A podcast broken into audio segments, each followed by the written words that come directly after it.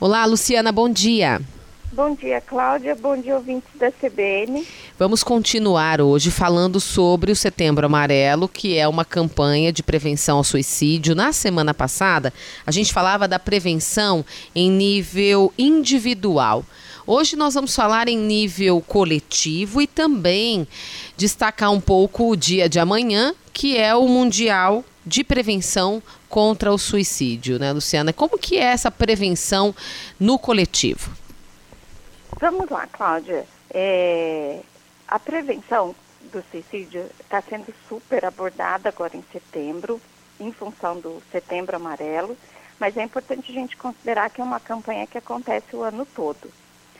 E as prevenções, as ações de prevenção em nível coletivo, elas são consideradas por quê? Porque os processos psicológicos são, eles acontecem, são resultado de uma interação com fatores contextuais. Por isso a, a gente está falando da coletividade. Então, abordar fatores sociais e culturais que trazem problemas na sociedade é, é relevante nesse momento. Então, vamos falar, né? Do sexismo, os homens morrem muito mais por suicídio, apesar do número de mulheres que tentam ser maior, as ações dos homens são mais letais. A questão do racismo, a questão da homofobia, a questão da pobreza, né? 75% dos casos de suicídio no mundo ocorrem nos países pobres. É, tem a questão também do conceito tradicional de masculinidade, pelo que o homem não pode fracassar, não pode expressar sentimentos, não pode sofrer, é um fator muito forte.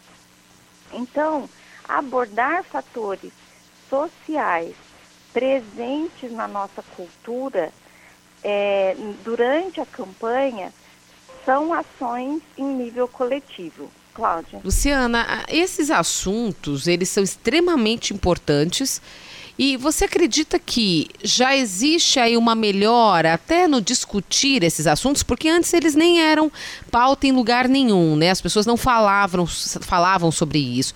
Você Exato. acredita que já houve uma melhora? Isso já é uma realidade? Cláudia, sem dúvida, quanto mais diálogo houver sobre esses temas, melhor. Aliás, a campanha traz isso, né? A prevenção pelo diálogo, pela informação. Esses fatores sociais, culturais, quanto mais eles forem abordados, quanto mais eles estiverem aí, né, numa, numa discussão salutar, num diálogo, na, na reflexão, isso sem dúvida alguma traz benefícios para nós.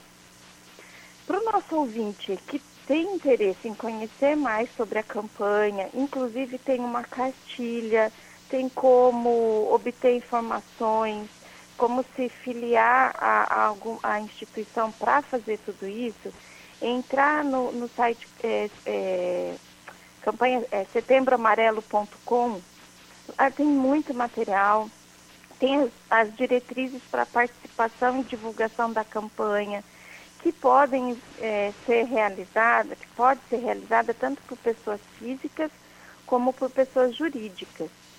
Então, quanto mais diálogo houver sobre isso, melhor. E ao falar da campanha Setembro Amarelo, em nível coletivo, nós vamos ter que abordar essas questões sociais e culturais muito presentes. Mas, Cláudia, hoje eu gostaria de trazer também uma curiosidade que é, pode ser que muitos dos nossos ouvintes é, desconheçam. Você sabe por que o amarelo? Você sabe por que a, a, cor do setembro amarelo uhum, é amarelo. É verdade. Na verdade, é, tudo aconteceu porque um adolescente chamado Mike M, em 1994, era um adolescente, assim, com uma personalidade super caridosa, filho único, com a, e ele tinha muitas habilidades mecânicas e ele restaurou inteirinho, assim, um, um Mustang 68, pintou inteirinho de amarelo. E os amigos, a família não percebeu uh, mudanças de comportamento nele. E ele se suicidou com o Mustang 68, né, que ele mesmo restaurou. E no, no funeral, os amigos dele levaram um cartão, uma cesta cheia de cartões escritos: se você precisar, peça ajuda. E nesse cartão estava colado uma fitinha amarela. E o que, que aconteceu? Os pais se engajaram, os pais do menino se engajaram a isso e, e espalharam esse cartão. E começaram a receber muitos contatos de pessoas pedindo ajuda. E assim a fita amarela ficou escolhida como símbolo do programa e a, é, passou a ser a cor né, do setembro amarelo. Então é a questão mesmo do diálogo, do poder conversar, do poder trazer o, o assunto na comunidade, incentivar as pessoas a pedirem ajuda, a falarem sobre o assunto, até porque nós estamos falando de um problema de saúde pública. Com certeza. Luciana, obrigada e a semana que vem a gente continua aí falando sobre essa campanha tão importante. Até mais. Até mais, Cláudia. Muito obrigada. Que amanhã, né, no dia 10, as pessoas possam uhum. se engajar mais ainda, né, em ações desta campanha e, enfim, ajudar, poder ajudar quem está precisando. Com certeza. Obrigada, Obrigada Luciana. Cláudia, um abraço, boa semana. Um abraço.